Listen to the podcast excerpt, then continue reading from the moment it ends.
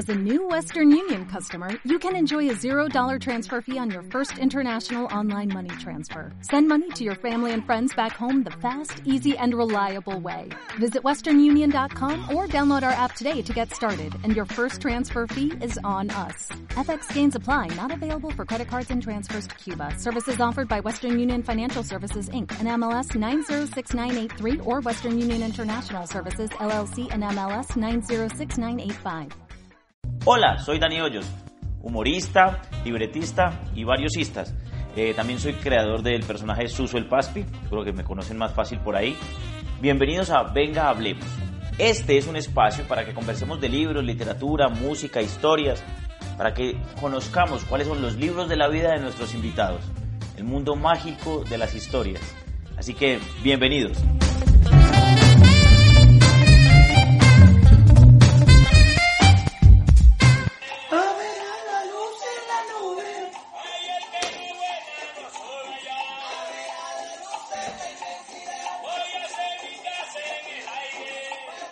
Sonaba La casa en el aire del gran maestro Rafael Escalona, tipo que era compositor e ingeniero, hizo una casa en el aire. Canciones hermosas y las de Rafael Escalona, de ese vallenato viejo, que el vallenato empezó con guitarra, que era con guitarra, después se le fue incluyendo el acordeón, está haciendo frito, bienvenidos a los libros de la vida, bienvenidos a Venga, hablemos.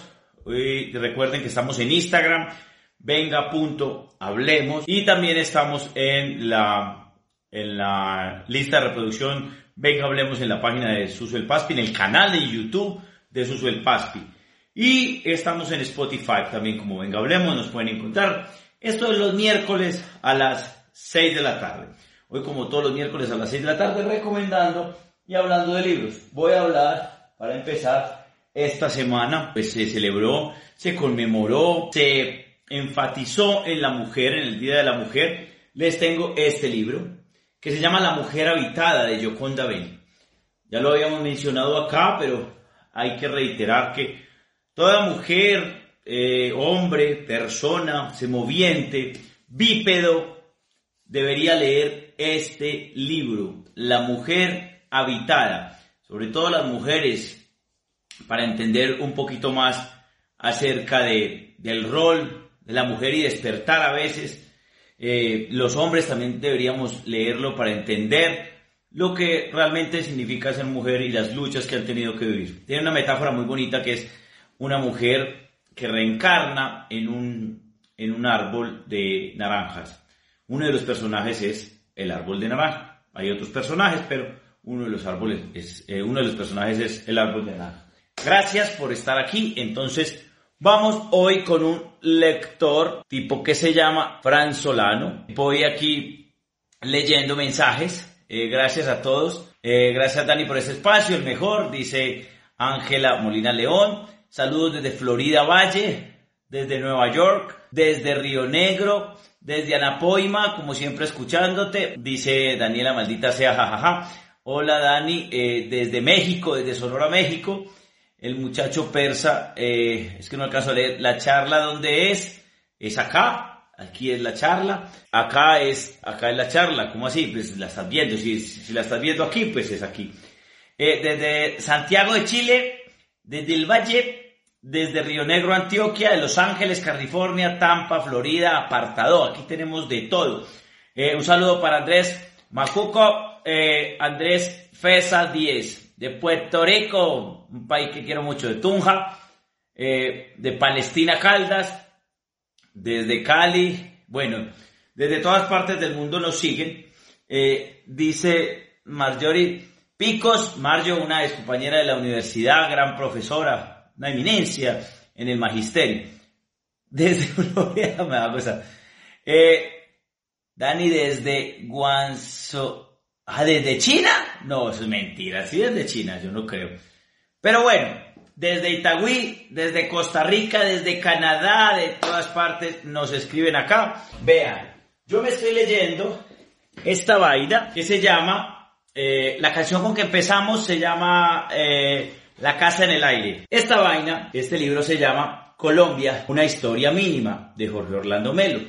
Como es de historia, entonces yo señalo partes que me interesan para después volver y, y datos importantes de historia que yo necesite, que de Antonio Nariño, que cuándo fue la primera constitución, que qué se hizo con las tierras, que quiénes éramos. Entonces, para no volverme a leer el libro o para referencia, utilizo mucho este, estos pedacitos. Por ejemplo, yo abro acá y encuentro este. una, una parte señalada y habla de Colombia. Quizás esa desigualdad, abro comillas, quizás esa, desigualdad explique el contraste entre la productiva agricultura indígena que descubrió centenares de especies y pudo alimentar bien a 4 o 5 millones de personas en 1500.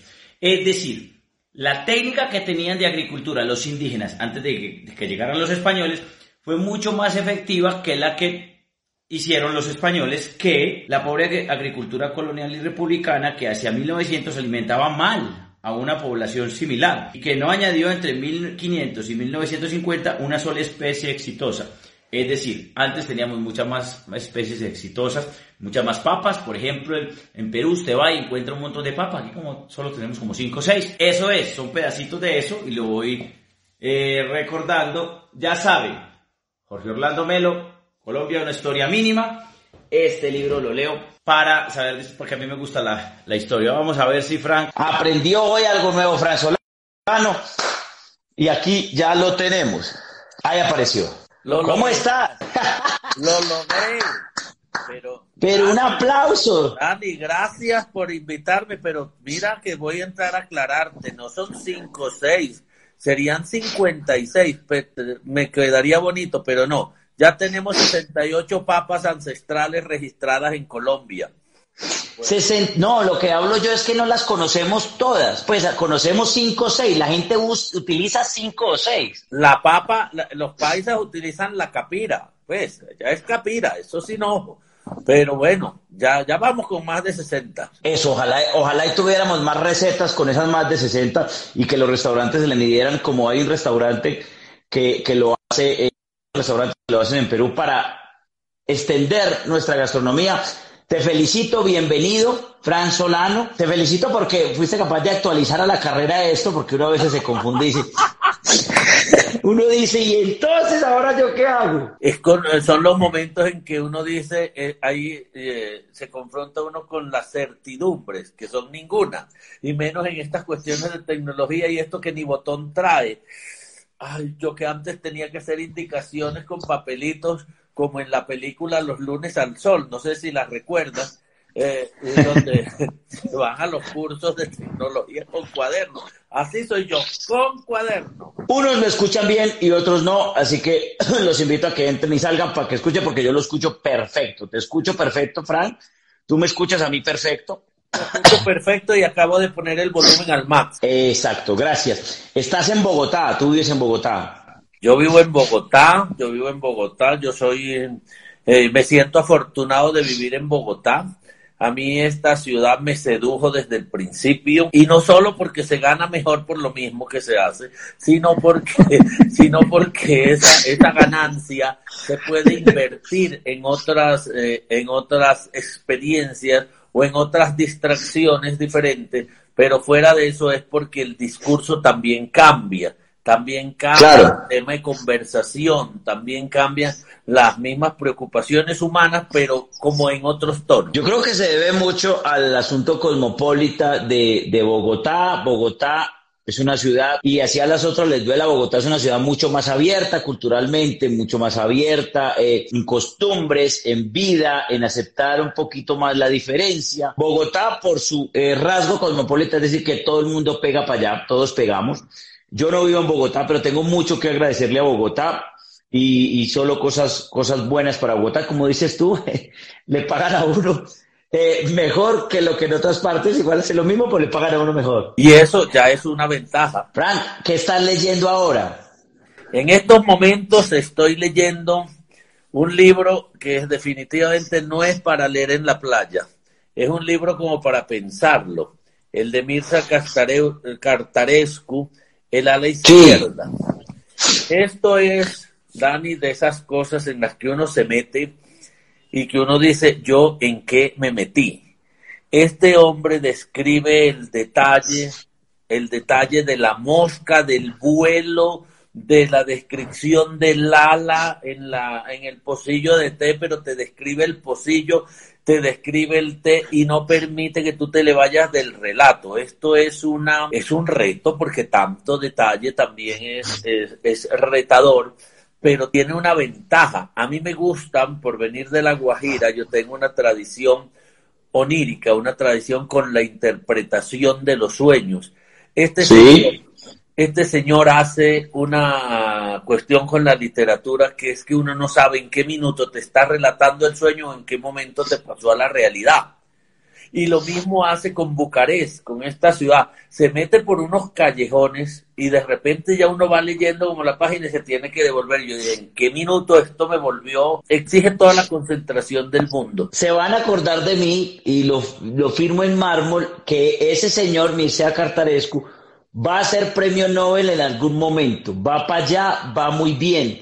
De él, además del libro que tiene, que está leyendo Frank, hay un cuento que es de un tipo que, la ruleta rusa, eh, el, ruletero, algo así, y él, adivina qué va a pasar en la ruleta rusa. Ese, ese cuento, a ver, yo voy a buscar si lo tengo por aquí, véalo.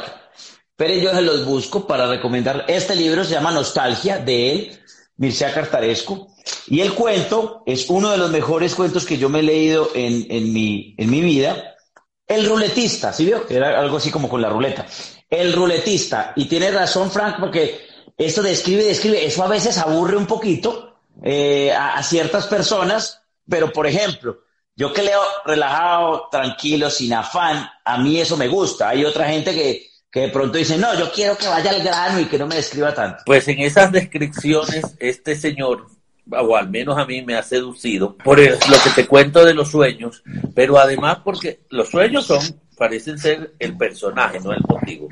La imaginación tiene los recuerdos que le vuelven esta mente un ocho, pero además tiene los objetos. Entonces con esos cuatro elementos uno ve cómo el hombre se va degustando, porque yo leo y releo, yo leo y releo. Entonces voy a buscar a nostalgia. Y hay una cosa en este hombre que he podido determinar, es que cuando está en su cuarto, que describe el espacio desde el papel de colgadura, desde la cosa, es como si el espacio fuera una forma de paraíso, pero como si el tiempo para él fuera un acoso, que fuera como un infierno y entre los dos está mediando la memoria y eso yo no lo había visto en la literatura pues a mí no me había tocado una, un personaje de estos que cogiera estos elementos por eso, por el amor al detalle, por la bueno, me, me está sacudiendo este señor. No, no, pero eso, eso está bien, eh, me, me, quedo con eso, el amor al detalle, los que, a los que nos gusta leer tenemos un amor especial por el detalle porque es, de eso se componen los libros. Como esto tiene que tener un formato, pues para que la gente se, se organice y yo que soy súper psicorrígido, entonces le metí un formato de cinco libros. La idea es decir cinco libros, yo sé que siempre lo digo así respetuoso porque puedes tener más de cinco libros o ocho y cómo dejo por fuera este y aquel. Yo te pedí a ti que escogieras cinco libros de tu vida y vamos por el primero. De esos cinco libros de tu vida, ¿cuál sería el primero? El primer libro de mi vida seguirá siendo Cien años de soledad porque 100 años de soledad me hizo preguntarme, ay, es que esto se puede escribir, es que estas cosas se, puede, se pueden volver literatura. Es decir, Amaranta Úrsula está sentada en Macondo y viene un aguacero que se... Y esto se puede escribir cuando eso te pues, cuando eso te abre la imaginación de una manera, porque además yo lo leí estando muy chiquito, pero además estaba el libro de la primera edición en mi casa en La Guajira y esas cosas también se me mezclaban como la realidad, como si fuera una forma de describir el mismo mundo en el que yo vivía, porque el cura también se tomaba un chocolate y le evitaba, y porque además para muchos, para muchos estaba la experiencia de conocer el hielo, porque todavía no lo conocían, y las neveras eran de petróleo, y bueno, entonces esas imágenes de un señor seducido por una nueva fantasía de los imanes, que arrastra los imanes por un pueblo y que va eh, y que va desarmando las casas porque los clavos no se resisten y entonces se saltan de las tablas y las ollas salen corriendo detrás del imán y todo eso porque acaba de llegar el circo. Eso es una maravilla, eso es una... Eso y eso es una de las, de las 800 mil cosas que pasan en 100 años de soledad. Ese personaje que tú dices es Melquiades, Melquiades es el que llega con todas las, eh, las cosas, es un, es un vendedor de pueblo que llega a ofrecer un montón de cosas de innovadoras y hay un loco que le para bolas que es... Eh, y le compra todo, entonces había un imán. Por ejemplo, la historia del imán.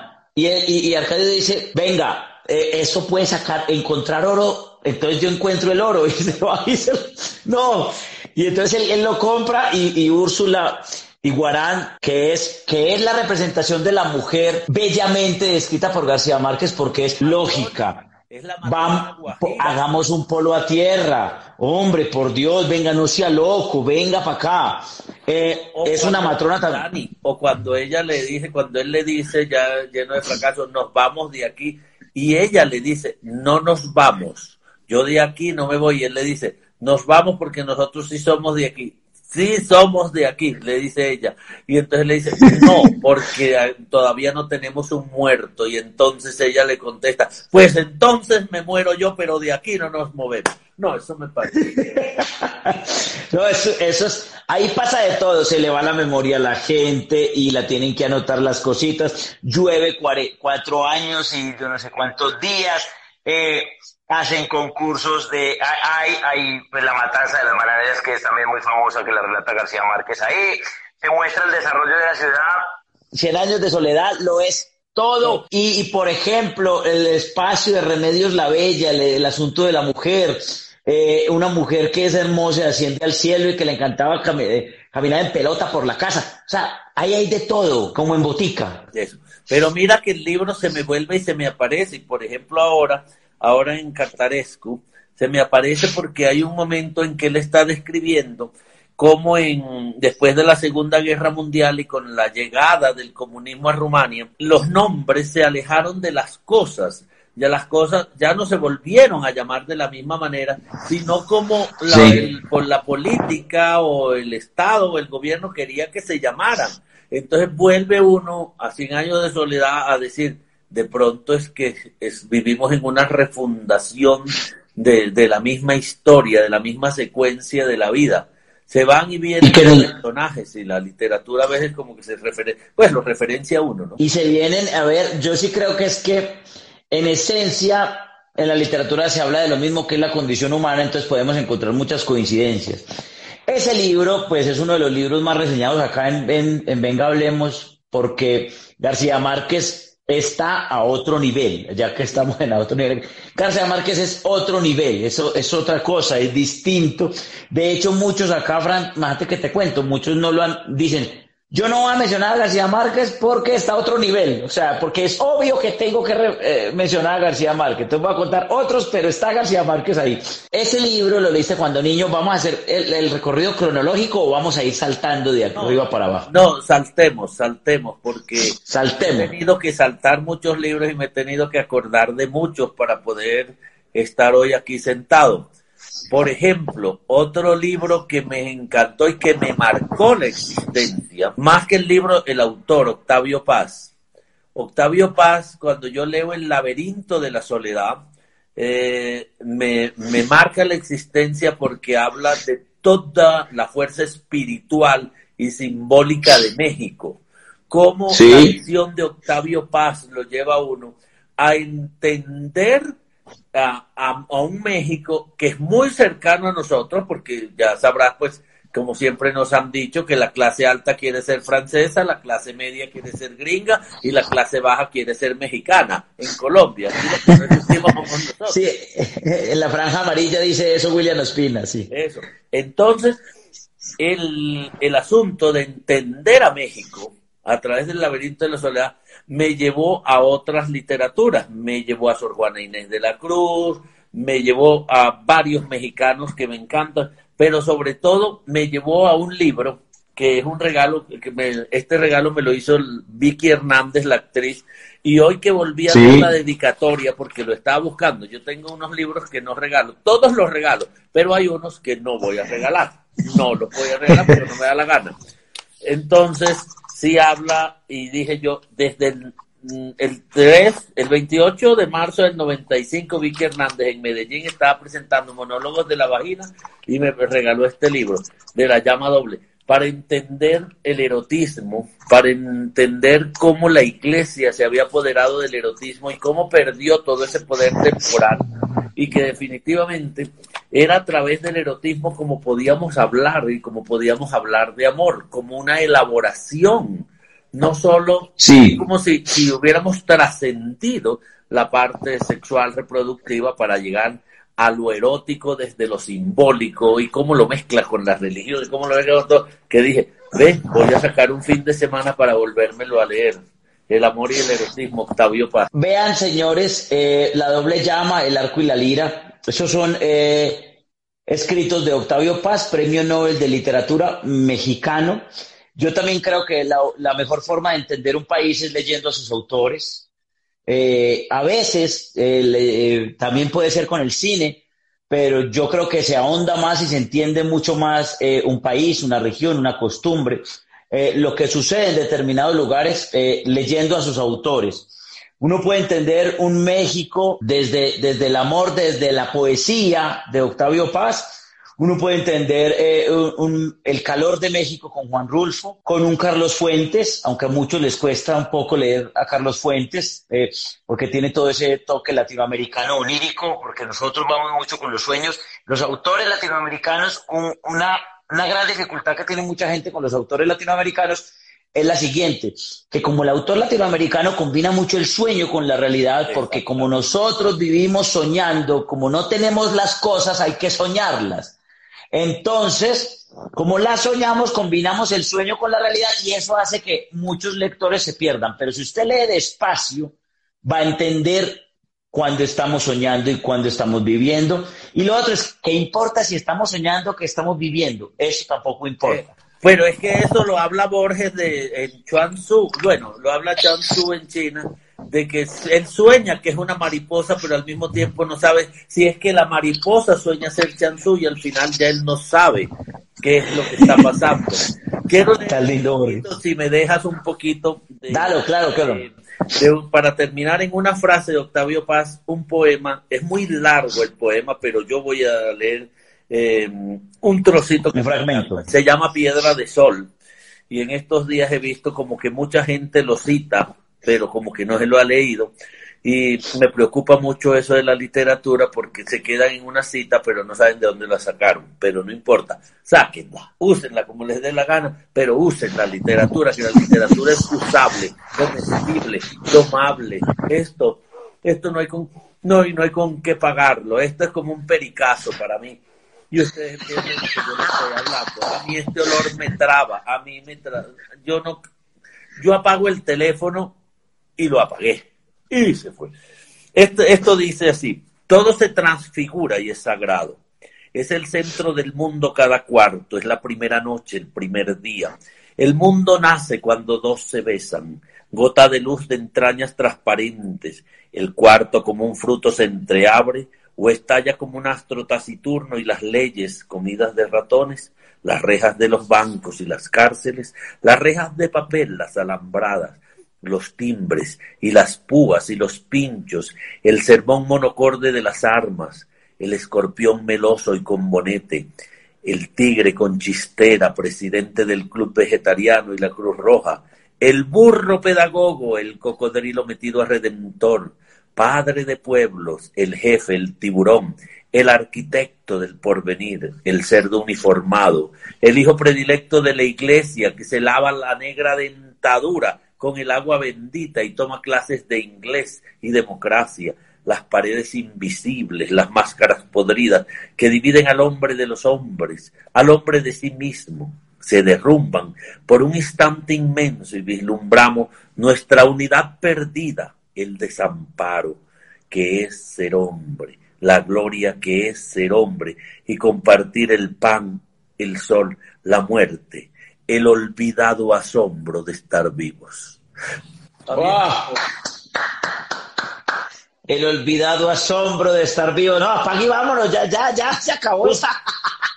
Dejemos así. Entonces a mí estas cosas me dan, Yo no sé si a la gente esto le produce eso, pero es que en algún momento a nuestra existencia se revela, la nuestra, se nos revela como algo particular. Y uno dice, mi existencia es particular, esto es intransferible, esto es precioso, lo que yo siento como con las palabras, como si se fueran construyendo edificios, pues porque soy arquitecto, pero entonces el escritor tiene la palabra y va montando uno con el otro, o va bordando, o va tejiendo, y uno no se deshace del hilo mágico, porque entre otras cosas, muchas veces no me interesa la historia, sino la forma de contar la historia. Es la forma. Eso es importante. Ahí es donde, donde me seduce, donde me trastorna. Sí, para leer, sí, eso, es lo... para leer a Cartaresco hay que saber quién es Piranesi. Hay que saber no sé qué cosa, o ir y averiguar, que ya es muy fácil.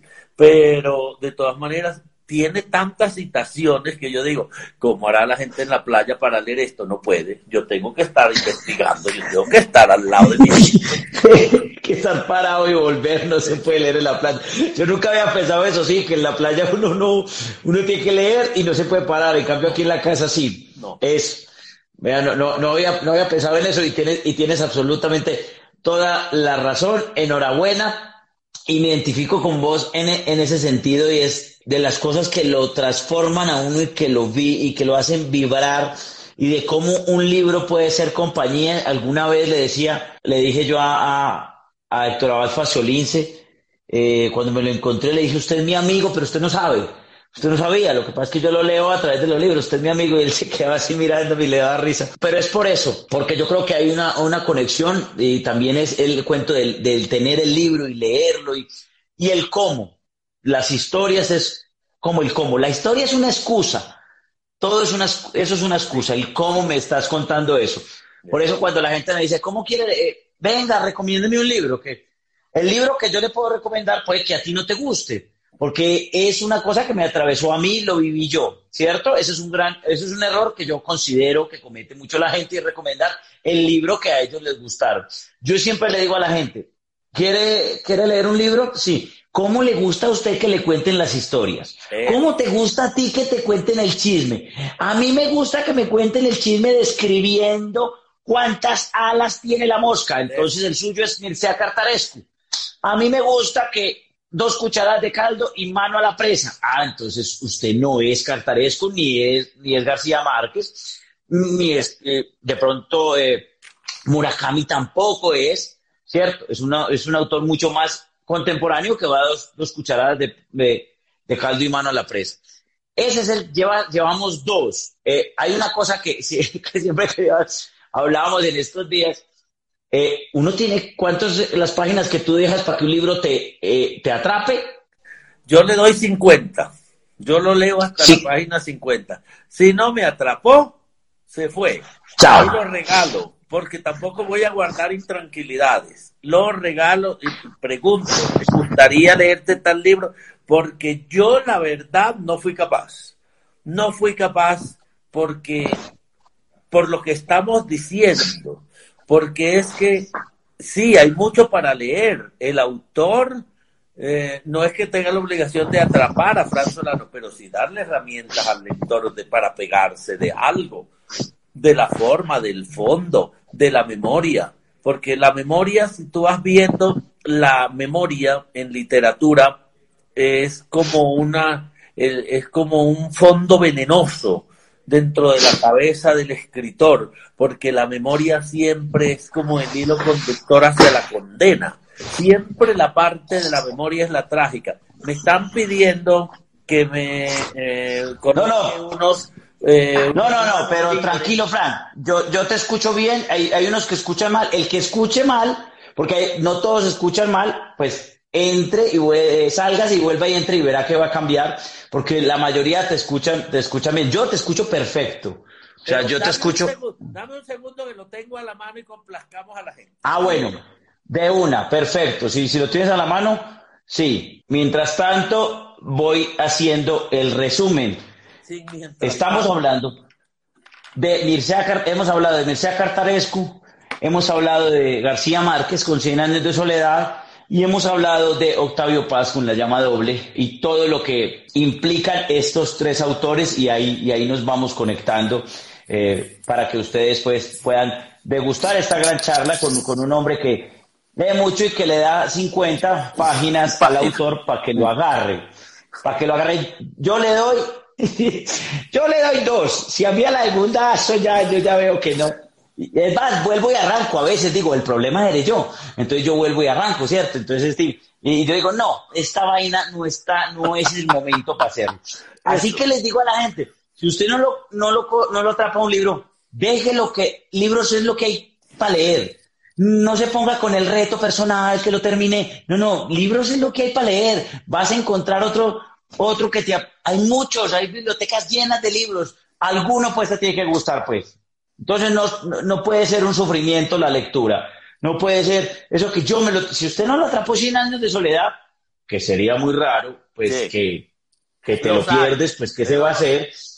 Pero, pero, no, yo, yo le decía a un profesor, eh, los que dicen que no les gusta, que no les gusta García Márquez después de haber leído García Márquez, no, es que yo lo leí y no me parece tan buen autor, es pases los interesantes, porque García Márquez es otro baño, porque García Márquez eh, es, es, un, eh, era un, privilegiado. Vamos con el tercer libro, mi querido Frank. Bueno, yo del tercer libro voy a hablar de un personaje, porque de pronto ese libro o tiene la forma, Ana Haren escribe El amor en San Agustín. Ah, no, no, no, no, no, no, no, no, esto sí es, esto es un peyote. Esto es como si uno se hubiera tragado, eh, ¿qué te digo? Mm, la historia de la filosofía, pero llevada a San Agustín. San Agustín hablando del amor. Mira, esto es de las cosas más sublimes con que uno se puede enfrentar. Ana Haren es una filósofa eh, estadounidense, pero nacida en Europa, nacida en Alemania. Ella, entre otras cosas, pues eh, fue de esas mujeres, porque la literatura de mujeres me fascina. Es, esa es una, em, una autora que coge y te describe y te saca el, la tan manida frase de ama y haz lo que quieras para explicarte que no es que vas a matar en nombre del amor, que no es que vas a hacer locuras en nombre del amor, sino que coge los textos de San Agustín, que entre otras cosas él fue el primero en leer en voz alta, San Agustín de Hipona, y habla de la filosofía y te reenamora de la filosofía. Cuando uno a esta edad porque entre otras cosas fue de la pandemia, donde volví a eso fue en la pandemia, cuando uno habla de la filosofía, de ese, la filosofía es el amor al saber, o al menos al ignorar menos, pues, para ignorar menos. Sí. Ese, no, no es que te dé las respuestas, pero es que te pone a preguntarte de una manera distinta para poder llegar a tus verdades, a tus propias verdades. Exactamente, como le escribe Lina Marín, Hannah Arendt, ese esa es, esa es la escritora, exactamente. Ella era una mujer muy brillante, una mujer inmensa del, del siglo pasado, una mujer que le cantó la tabla y de cuántas verdades a muchos políticos, sus escritos políticos son brillantes, son de una lucidez, una claridad, un esplendor que uno lo lee y dice, pero esta, esta sí la tiene clara porque estos señores no hacen lo que ella dice, además que les dice en su cara la, la, la excusa la excusa del, del, perdón después de la Segunda Guerra Mundial. Hay un texto muy hermoso donde, donde ella dice que, hombre, pero esa, no me saquen la disculpa que era que yo cumplía órdenes, no me saquen la disculpa que usted está diciendo aquí que perdón, sabiendo que es porque lo estamos acusando. Si no lo estuviéramos acusando, usted no estuviera diciendo que, que lo perdonaran. E, es una mujer brillante, la pueden tener o para literatura normal, para filosofía o para tesis. Ella es como una validadora de lo que sea. Cuando usted diga cualquier cosa y lo citó a Naharet, es porque eso es así. Era una mujer muy brillante. Ana Haren fue, eh, fue amante de Heidegger, ¿no? Bueno, ahí porque a todo hay que meterle el chisme y la actualidad, pero bueno. Además que, bueno, Heidegger, Heidegger tiene, es muy buen filósofo, tenía ese efecto que apoyó los, nazis. Ah, no, pero pues eh, eh, dejémoslo ahí para que sigamos con literatura. Pero sí fue, pero sí fueron amantes Sí, claro. Cuando habla de San Agustín, cuando habla de que del único verdadero amor es el amor imposible, cuando te habla y te confronta con eso, también me está referenciando, sin mencionarlo, porque son dos cosas distintas en tiempo, a lo que Octavio Paz habla en la llama doble, ¿no? Acerca, acerca del amor, acerca de tu disposición al sufrimiento, acerca del concepto de la libertad como otra forma de sometimiento, porque tampoco, eh, eh, eh, tampoco existen verdades absolutas, pero tampoco todo es relativo, entonces uno ahí va, ahí va por la vida, pero esa mujer es imprescindible, ese libro, ese personaje de San Agustín, yo estaba viendo el discurso de Biden y yo decía, San Agustín, San Agustín, es que es la verdad, es que es el amor, es que es, es que es lo que te plantea uno de los pilares de la Iglesia Católica, de lo cual creo que ellos como que no, no recuerdan mucho, pero sí es, eh, eh, tiene una validez, uno comienza a dar unas cosas por hecho, como que yo sé, o como que ahí me dieron, o como que ya yo solo leí. No, cuando de pronto hay una referencia a un viejo personaje que uno creía haber entendido, pero resulta que es que nunca lo entendió, eso es una de las ventajas que te da la literatura y la literatura continua. Adriana Marín me llama, ¿cómo se llama el libro? Se llama El amor en San Agustín. en San Agustín. El amor. en San Agustín o San Agustín y el amor. Y Ana Arendt. Ana, con doble N y Arendt con H. Ese, ese es para que lo, para que lo busquen, para que se la lean, para que, para que entiendan una, una de mujeres, una Ana Arendt, una, una Simón de Beauvoir, que, que, fue, a ti que te gusta el chisme, fue, fue no, amante, sí lo sabemos todos de Sartre, una, una Alejandra Pizarnik, gran amiga de, de, Cortázar, una mujer inmensa que no tiene el reconocimiento que se debería, porque todo el mundo tendría que leer a una Clarice Lispector, ah, una no, me, vas a dejar, me vas a dejar que me pare y te busque a Clarice. La bruja. Algo que algo para leer. No, eso sí es. Vaya, vaya, vaya, yo lo dejo, yo lo dejo. vea, pero eh, váyale hablando usted, usted mientras yo a la biblioteca de una cosa, de una mujer que se llama Valeria Luiselli, que les voy a contar una cosa.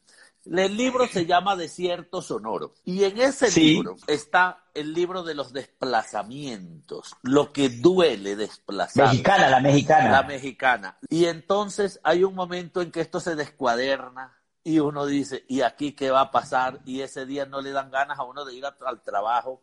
Yo creo que eso es lo mismo le dan los alcohólicos, pues que dicen que no van a trabajar y es alcohólico. Yo creo que así me da a veces.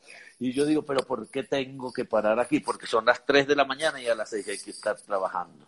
Mira, mira, Valeria Luiselli, no se les olvide Valeria Luiselli, mexicana, no se les olvide de ciertos, sonoros. sonoros. Ella es una escritora contemporánea, ella está por el lado también de, hay otra, eh, México está dando escritoras muy bellas, Fernanda Melchor también es una, una, no la conozco, que yo, pero voy a se buscarla. se la referencio, así combinamos porque cuando yo hablé contigo no conocía a, Valeria y empecé a, empecé a buscarle y hay muy buenas recomendaciones de ella, entonces siempre hacemos un trueque. Yo me leo uno y ese va ganando de ciertos sonoros, pues porque los otros ya los, los, tengo referenciados, siempre trato de leer uno de los cinco que me dicen. Valeria Luiselli, de ciertos Me voy a parar, me voy a parar. Vaya pues, busque lo de Clarín Lispector. Que para mí es... No, lo busco. Vea pues, Clarice Lispector, una mujer criada en Brasil, ella es de, de, Europa, y aquí hicieron en, Colombia un, congreso eh, de brujas, creo que era, pero de brujas en el, buen, en el, en el sentido no occidental que nosotros tenemos, porque las mujeres tienen un asunto de, bruja de aquelarre muy interesante, porque la mujer tiene, tiene un poder y es que la mujer tiene una intuición. Cuando han visto que digan intuición masculina es porque nosotros no tenemos nada, nosotros somos muy inferiores a la mujer. Entonces las mujeres, todas las mujeres son brujas, brujas en el sentido de que saben para dónde va la cosa, brujas en el sentido de que dan vida, que pueden transformar cosas, que pueden transformar mundos. Y entonces Clarice Lispector es una mujer inmensa, les recomiendo un cuento de ella que se llama así, Amor. Una mujer, empieza, una mujer sentada en el que va al trabajo y entonces coge su transporte, la cocina, todo lo que hace. Fíjense en el primer párrafo. Algún día les voy a explicar, eh, eh, haremos como una clasecita más o menos de entendimiento de párrafos y cómo usted entiende las variaciones que puede tener un párrafo y cómo cambia en un párrafo eh, la intención del autor. Hablando, y voy a hacer aquí la ñapa, mientras viene Frank, y llegó eh, la inmensa Clarice Lispector, una de las orgullos latinoamericanos que todo el mundo tendría que leerla. Cuente a ver. Podría, podría quedar en deuda con lo de Clarissa Lispector, no le encontré. Este es el de Valeria Luiselli, El desierto sonoro, pero hay un libro que me hace falta, que me hace falta, eh, ese sí es un libro, que es este libro, El I Ching.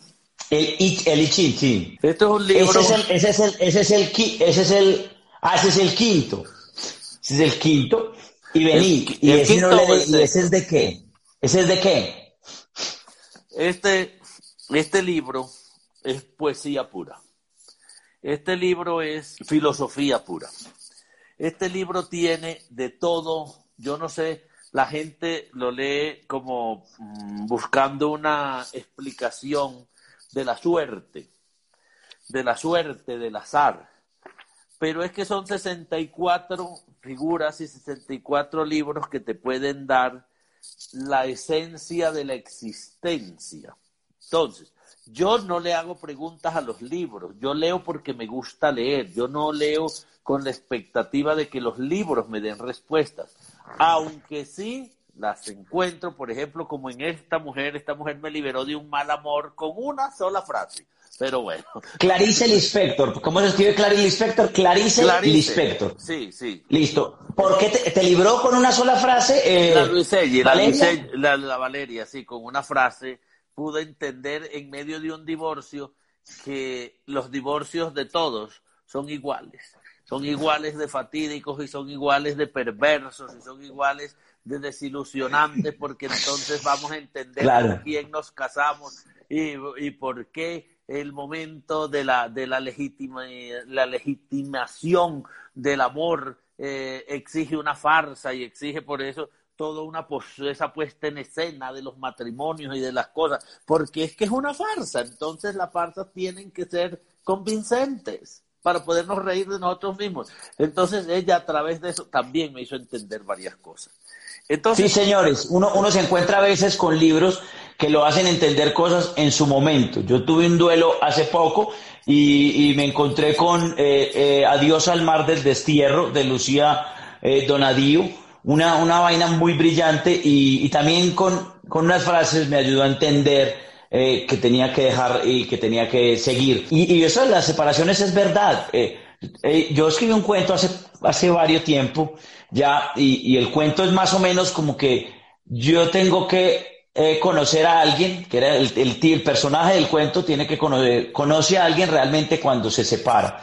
Ellos viven juntos, viven mucho tiempo juntos y ellos creen que se conocen Eso. y finalmente se conocen cuando se separan. Entonces el cuento termina con tuve que dejar de amar para dejarte de amar para conocerte. y tiene uno que dejar de idealizar para poder conocer. Y la, la literatura pasa mucho.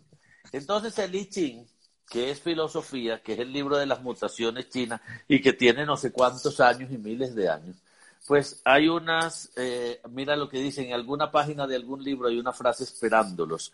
Sí, sí. Sí. Por ejemplo, aquí dice, la fuerza de carácter es superior al poder material de que se dispone y está hablando de la duración de las cosas. Porque mira cómo dice, donde lo abra, esto es donde lo abra. Dice, también el hombre de vocación, el predestinado, encuentra en su camino un sentido duradero y gracias a ello el mundo cumple su formación cabal. Entonces, este es un librito que uno, uno va, uno va, uno va caminando y uno como que se va encontrando, pero vuelvo y lo leo y vuelvo y digo, caramba, habla entonces este, hay una figura maravillosa aquí en el Lichín, que es el caldero. El caldero, y uno, y uno eh, se puede pensar, bueno, el caldero, sí, para hacer el arroz con cucayo divino, el caldero, pero bueno. Lo cierto del caso es que el caldero. Espérate, hago una aclaración para la gente que nos ve de otros países. Cucayo es una bocato di cardinale al fondo de un arroz. Es lo que queda al fondo del arroz y entonces eso es una delicia y, en Colombia, sobre todo en la costa, eh, lo llaman el cucayo, en la parte andina lo llamamos el pegado del arroz y tal pero es el cucayo. Pero eso, eso suena bonito, es volvemos a que las cosas tienen que tener su nombre, que no nos dejemos borrar los nombres, que no somos en años de soledad, que el cucayo se llamará cucayo generación tras generación. Es más, lo del andino, que, no, que apenas están aprendiendo a hacer el cucayo, es que ellos le llaman pega porque no saben hacer cucayo con intención, sino que en ellos es una casualidad que se les pegó el arroz. No, nosotros hacemos las cosas para que se nos pegue.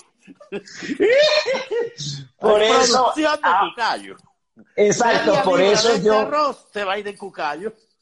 Amo, amo eh, con alma, vida y corazón la cultura costeña, con su comida, su forma de expresarse, su historia y su música. La mejor lírica de Colombia la tiene la costa. La lírica costeña no la tiene ninguno, con el perdón de todos los que hagan pasillos y toda la gente. La mejor lírica, la lírica más hermosa, la tiene la costa. Y, eh, y cuando quieras hablamos de vallenato, que comenzaste hablando de vallenato porque mi tema es el vallenato. Entonces... Mm. Eh, Yo fui alumno de Marina Quintero. Ah, imagínate. Esa, esa, esa, esa se fue recorriendo. Ella es de norte de Santander, de Ocaña, y se fue recorriendo los patios de los juglares para extraerles la savia de cada historia y se encontró con que al mismo tiempo era un relato colectivo, porque los relatos cuando son colectivos son más fuertes. Es decir, es la misma manera de amar que tenemos todos, pero la manera de cantarlo es lo que nos diferencia. Pero aquí me dice que hable del caldero, entonces te Bueno, del caldero, vamos con el caldero. Entonces, el caldero, hay una imagen y uno llega al caldero porque uno en el caldero pues hace un arroz con cucay. No, el caldero para los chinos y para los chinos antiguos tiene una intención totalmente distinta y hay una orden que es que cuando te sale el caldero o cuando tú estás leyendo el caldero tienes que voltear la realidad te dicen, voltea el caldero para que tú armes tu propia revolución. El caldero, entonces, el caldero recoge el agua, sácala, porque si tú no cambias el agua, el agua se pudre. Entonces tú tienes que mover tu vida, tu caldero. Tú tienes que lavar el caldero y volverlo a, a ubicar de tal manera que vuelva y recoja el agua. Y cuando te sale el caldero, por eso amo el lichín, cuando uno lee el caldero, que entre otras cosas de la emoción no lo encuentro, así pasa, entonces el, el, voy a tener que usar lo de los papelitos tuyos.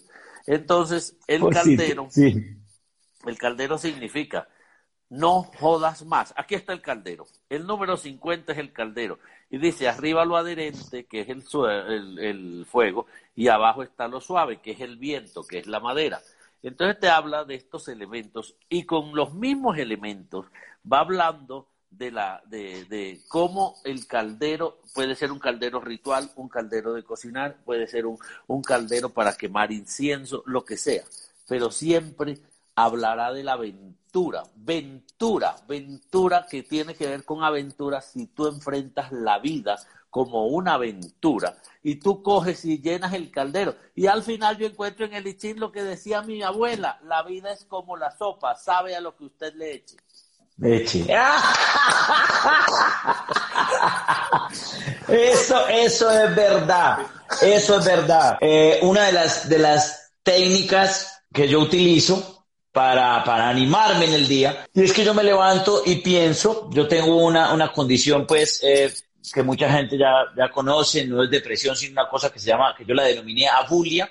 Pues para ir combatiendo con el tema, me levanto, identifico cómo estoy y yo decido cómo quiero estar en el día. En el momento en que yo empecé a decidir cómo quería estar en el día, dije, yo hoy quiero estar alegre y voy a hacer lo posible para estar alegre y todo el tiempo.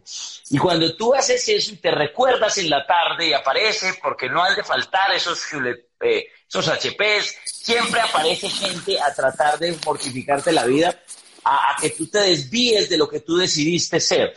Entonces, uno es lo que uno decide ser. Si usted decide ser un tóxico o una tóxica, si usted decide ser un amargado una amargada, uno, uno decide esas cosas. Y así te puedo decir, citar un montón de ejemplos. Y los padres y madres nuestros, abuelos, lo resumían con esos eh, refranes tan hermosos de la cultura popular, que, que, los refranes traían una sabiduría. A veces también traían unas ataduras que, que, que, lo ligaban a uno a la vida, eh, al sufrimiento, que tampoco estoy muy de acuerdo, pero pero hay que, retomar, hay que tomar lo bueno. Entonces llevamos cinco, el I es una compilación, según entiendo, eso no es un autor especial. No, no, no, eso es, una, eso es, eso es la tradición china y hay una versión que la hizo Borges. Esta traducción la hace Borges y es a través de Borges como llego al I Porque a Borges también me encanta su poesía. Ay, lo que pasa es que lo que pasa es que de Borges nos encanta a todos. De Borges nos encanta a todos y la cosa léanse un poema. Así que un poema de Borges, léanse Gollum. Ah, Gollum. El Gollum, yo, les diría más que se leyeran las causas. Ah, bueno, entonces ahí tienen dos para leerse, las causas y el Gollum. Pero Borges lea cualquier cosa. No, cuando uno tiene la capacidad de resumir en, una, en un poema la historia del mundo, de la simbología del mundo, y encuentra las causas, yo voy a ver si aquí a través de esto puedo, encontrar las causas de Borges, porque la verdad me encantaría, porque me encanta leerlo, así como me encanta Octavio Paz. Borges es otro escritor que me ha marcado la existencia, pero que me le ha marcado lo tengo. los días y las generaciones. ¿De acuerdo? Tú lo tienes. Sí, sí, aquí ya lo tengo. Ah, pero dale tú que ya lo encontraste. Vamos a ver, vamos, espérame que tengo que borrar aquí porque, bueno, estoy, yo no sé qué me pasa, que me he vuelto torpe en esta, en esta conversación. Debe ser que cuando uno se encuentra con la gente que quiere encontrarse, porque ningún encuentro, porque ningún encuentro es casual. Y nada va hacia ninguna parte, como decía Espinosa, nada va hacia ninguna parte. Por eso Espinosa, el filósofo. Sí, claro, Baruch Espinosa, que lo amo. Entonces no hay que considerar a la multitud moralmente, decía Espinosa. No te dejes untar de tanta gente, que hay gente muy, muy sollada por ahí. Borges decía, si, si he de creer en Dios, sería en el Dios de Espinosa. Exactamente. Exactamente, el que está en todas partes. Las causas, ¿sabe, María? Mire, vamos a ver si yo logro leerles esto, porque los, cuando uno le comienzan con los ponientes y las generaciones, lo comienzo. Los ponientes y las generaciones, los días, y ninguno fue el primero. La frescura del agua en la garganta de Adán, el ordenado paraíso, el ojo descifrando la tiniebla, el amor de los lobos en el alba, la palabra, el exámetro, el espejo, la torre de Babel y la soberbia, la luna que miraban los caldeos, las arenas innúmeras del Gange, Chuan y la mariposa que lo sueña, las manzanas de oro de las islas, los pasos del errante laberinto, el infinito lienzo de Penélope, el tiempo circular de los estoicos, la moneda en la boca del que ha muerto, el peso de, la espada en la balanza, cada gota de agua en la clexídra, las águilas, los fastos, las legiones, César en la mañana de Farsalia, la sombra de las cruces en la tierra, el ajedrez y el álgebra del persa, los rastros de las largas migraciones, la conquista de reinos por la espada, la brújula incesante, el mar abierto, el eco del reloj en la memoria, el rey ajusticiado por el hacha, el polvo incalculable que fue ejército, la voz del ruiseñor en Dinamarca, la escrupulosa línea del calígrafo, el rostro del suicida en el espejo, el naipe del taur, el oro ávido, las formas de la nube en el desierto, cada arabesco del caleidoscopio, cada remordimiento y cada lágrima. Se precisaron todas esas cosas para que nuestras manos, se, encontraran. Eso, no, no, no, no, no, eso es una maravilla. Sir Jorge Luis Borges. Borges, Borges. Yo le decía a un amigo argentino que cuando los amigos se burlaban de él, que porque los argentinos eran muy presumidos, él decía, es que tenemos que ser porque aquí nació Borges, punto. Podemos ser presumidos porque aquí nació Borges. Ya, tenemos todo, ya estamos por encima del bien y del mal. Frank, qué delicia de charla. Qué nota hablar con, con, con vos, además que sos un buen conversador, combinas eso que es la literatura con el dicho popular, la expresión popular y de cómo nos sirve a la vida y que le estamos leyendo es para pasar bueno, para sentir placer, para ver lo hermoso del ser humano, para valorar el ser humano y lo hermoso de su creación. Entonces, cuando uno esté deprimido, todavía existe la literatura y todavía existe la buena música y todavía existe y nos queda la palabra. Acuérdese, acuérdese de todo eso. Y cuando eh, amanezca, como amanezca, yo lo primero que hago es que yo no juzgo el día por el clima. Yo tengo una ropa de lluvia tan bella que si está lloviendo me la llanto. Ah, sí, sí, sí, sí.